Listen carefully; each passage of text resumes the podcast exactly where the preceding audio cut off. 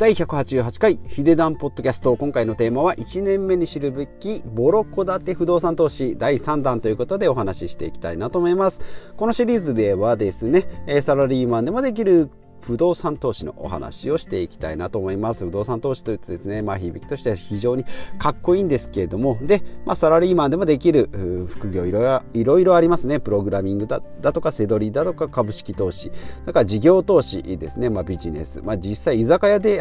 バイトとかっていうのはできないんですけど、まあ片手間でですね、今パソコンとかのスキルで、えー、まあネット、まあ SNS もそうですね、そういうので、まあ、権威性をつけて発信力をつけて、まあ、物を売っていきましょう、まあ、メルカリとかの販売もそうなんですけれども、えー、まあこういったことでですねお金を貯めて少しでも自分で稼ぐ力を身につけて、まあ、独立に向けて、えー、やっていきましょうということですね、まあ、収入源を、まあ、サラリーマンの会社一つに一本にするのではなくてですね、まあ、貯金を不動産投資したりですね株式投資したり、まあ、ブログプロえー、ポッドキャストですね不動産投資とかっていうのをやっていった方がいいですよということでお話ししていきたいなと思います。でボロ戸建ての不動産投資ですね、まあ、結論言いますと、まあ、結論はですね責任自分論ということで、まあ、やったこともそうだしやらないことも自分の責任ですよっていうのがまあ一番大事なんじゃないかなということで今回お話ししていきたいなと思います。私43歳のサラリーマンですね、えー、まあ不動産投資を去年から始めまして、まあ、2年目ということで、まあ、1年目にですね、まあ、知っておいた方がいいですよとかっていうこととあとまあどうややってやっていくのとかどんな種類があるのっていうのをお話ししていきたいと思います。で私の場合ですねサラリーマンの、えー、サラリーマン給料ですねの所得がありながら蓄えがあるので、それをですね、株式投資ですね。まあ、株式投資って言ってもですね、米国インデックス投資をするんですけれども、まあ、NISA だとかですね、イデコですね、まあ、これ、登録とかですね、申し込み、申請には結構手間がかかるんですけども、やり始めるとですね、えー、月に3万3000円だとか、イデコであれば1万2000円とかですね、まあ、積み立てていきますよ。まあ、これを20年ですね、まあ、イデコであれば60歳までっていうふうにもうセットしてしまえばですね、あとはまあ株価をたまに見て、えー、いくら増えた減ったっていうのを見るだけなんで、まあ、やることは大したことないです。ただですね、まあ、その設定とか NISA とか iDeCo とかよくわかんないとかですね、何がいるのマイナンバーよくわかんないとかっていうと、やっぱりできなくなったり、なんかぶって騙されるんだよねとかっていうと、えー、やらないっていうことで結局進まないっていうことですね。で、まあビットコイン儲かってるらしいねとかっていうのは知ってるけど、じゃあ実際どうやってやるのか知らないっていうことですね。まあすぐにやったり、えー、自分で勉強したりしてリスクを取っていきましょうということで私の場合ですね、途中になりましたけれども、株式投資をやっております。で、あとブログですね、このポッドキャストもそうですし、まあツイッターですね。まあ1年ぐらいですけれども、まあ積み上げていく。で、まあ、不動産投資の場合はお金を入れるだけなんですけども、ブログとかですね、毎日毎日コツコツ積み上げていくってことですね。まあ、これがすぐに、まあ、生活できるようなお金にはならないんですけども、まあ、これ積み上げることによってですね、えー、文章力が上がったりですね、まあ、トーク力ですね、私のこの拙いトークでもですね、1年前と比べると、まあ、若干聞きやすくなったり、まあ、台本を書いてですね、喋るようになったりっていうことで、まあ、少しずつ自分ではですね、成長してるっていうのが実感できますので、まあ、いいんじゃないかなと思います。で、あとは不動動産投資です。ね、まあ、不動産投資というと言ってもですね、まあ、規模がやっぱり100万200万300万ですので、えー、1億2億を動かすですねビルを買って、えー、転売してとかって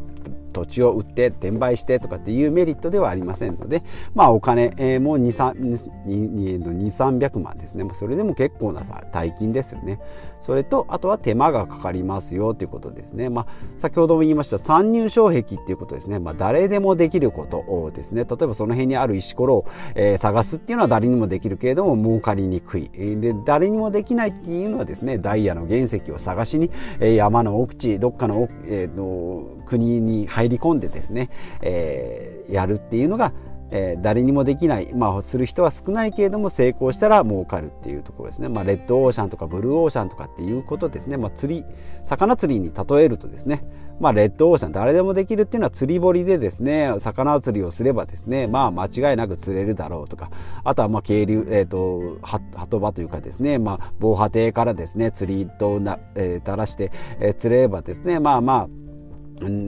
大量ってことはないし大物ってことはないけど、まあ、そこそこ釣れるよねとかリスクもお金も多少の、えーリスクで済むし、えー、利益リターンもありますよってこと。まあ誰にもできるってことはリターンもそんなに大きくないってことですね。で誰にもできないことですね。先ほど言ったダイヤの話でいきますと、まあ、断崖絶壁でですね魚釣りをする。あんな危険なところで誰も釣りしねえぞ、まあ、釣れる釣れないはまあ別として。あとはまあ大海原ですね。船を出してですね船を買って、えー、っと釣りをするっていうとやっぱり大量になったり大物が釣れたりっていうところですね、まあ、ですので、まあ、リスクをどこで、えー、取るかですね、えー、ですのでまあ不動産投資っていうのはやっぱりその中でも、まあ、NISA、イデコっていうのはまあ政府があまあお墨付きみたいな感じですね。税制の税金も免除しますよっていうことですので、えー、やりやすくなっております、まあ、それでもやらない人もいますけどね。でブログポッドキャストっていうのも、えー、ブログだったらワードプレスだとかですね、まあ、コクーンとか、まあ、テーマもありますしポッドキャストだったらですね。私もアンカーの、えーと、アプリでもうバック BGM か、えーともついたりまあ飽きて編集ノン編集でやってますけれども、まあ、それでもできるような仕組みっていうのができてる。あとプラットフォームができてるのでそれを拡散してくれるっていうのができてる。まあ不動産投資もですね、まあ、物件は不動産屋さんから見つけるしリフォームはリフォーム屋さんにお願いするしで客付けはですねアパマンショップとかこう、えーと、客付け業者さんがいますので、まあ、そこにお願いする。であとは家賃を回収するのを不動産屋さんとか管理会社さんがやってくれるっていうふうにもうビジネスモデルとしてはかなり、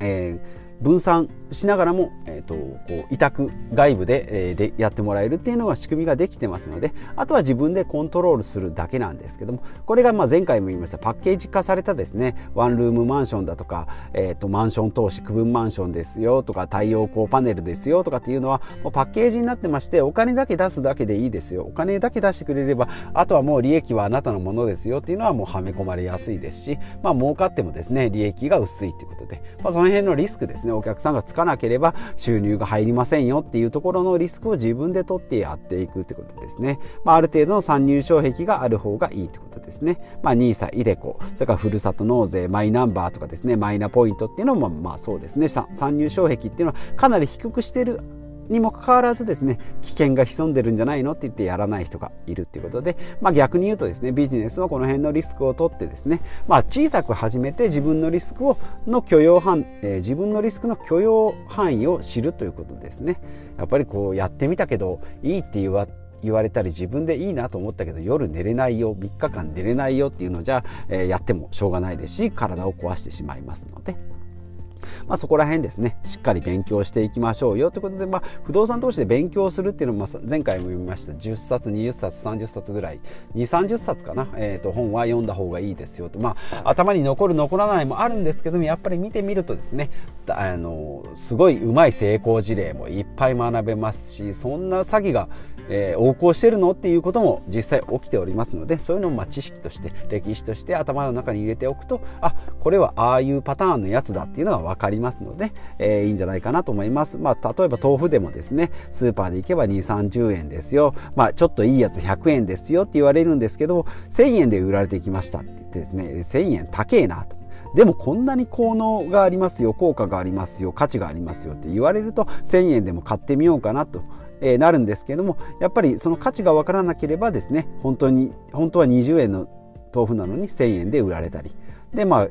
えーと、何倍50倍ぐらいの価格で売られる、まあ、豆腐ぐらいだったらですね。1,000円で済むんですけどもこれがですね100万200万になると、まあ、詐欺に引っかかった時の、えーと、被害が大きくなりますよとかですね。ですので、まあえーと、豆腐もそうですし野菜とかですね。毎週スーパーを見てったらある程度価格がですねあキャベツが100円だったのに、えー、普通100円なのに今回は3倍、えー、今は300円えー、になってるなって。これはなぜだと天候が悪いからかとかそのスーパーがぼったくってんのかっていうのがだんだん目目利きが効いてきますのでこの辺の、えーと、毎週の、えーまあ、スーパーじゃないですけど物件であればまあえっ、と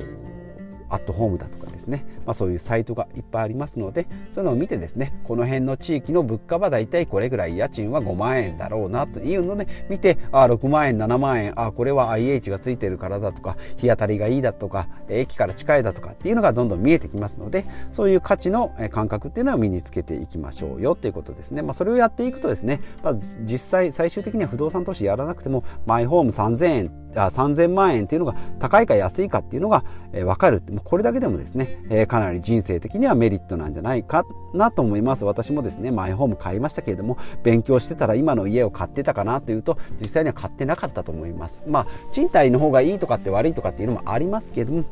やっぱりマイホーム3000万じゃあ月8万円のローンですよっていうので、えーと、住んでた賃貸が5万ぐらいだったんですけど、まあ、8万出せばですね、えー、自分のものになるっていうふうに、まあ、やっぱり営業トークそのマイホームの業者さんにも言われましたけれどもこれが安いか高いか買うか買うべきかっていうのは、えー、自分で納得してから買うっていうのが一番じゃないかなと思います。ですので最終的にリスクにリスクをどこに置くかですね、えー、客付けができるかできないかっていう悩むのもリスクですしマイホームの3000万で金利 1%2% で払ってですね35年ずっとそこに住み続けると。35年後途中10年後20年後で外壁のリフォームだとかなんか設備投資がまたおかしくなったよとか風呂釜がおかしいよとか IH が壊れたよとかっていうのもそれもリスクなのでどこでリスクを取るかっていうのが大事なんじゃないかなと思いますまあリスクをですね最終的に取れないならまあやめるマイホームのローンが払えそうにないんだったらやめるですねで先ほども言いましたリスクを丸投げすると騙されるってことですねワンルームマンション投資とか区分マンションですね、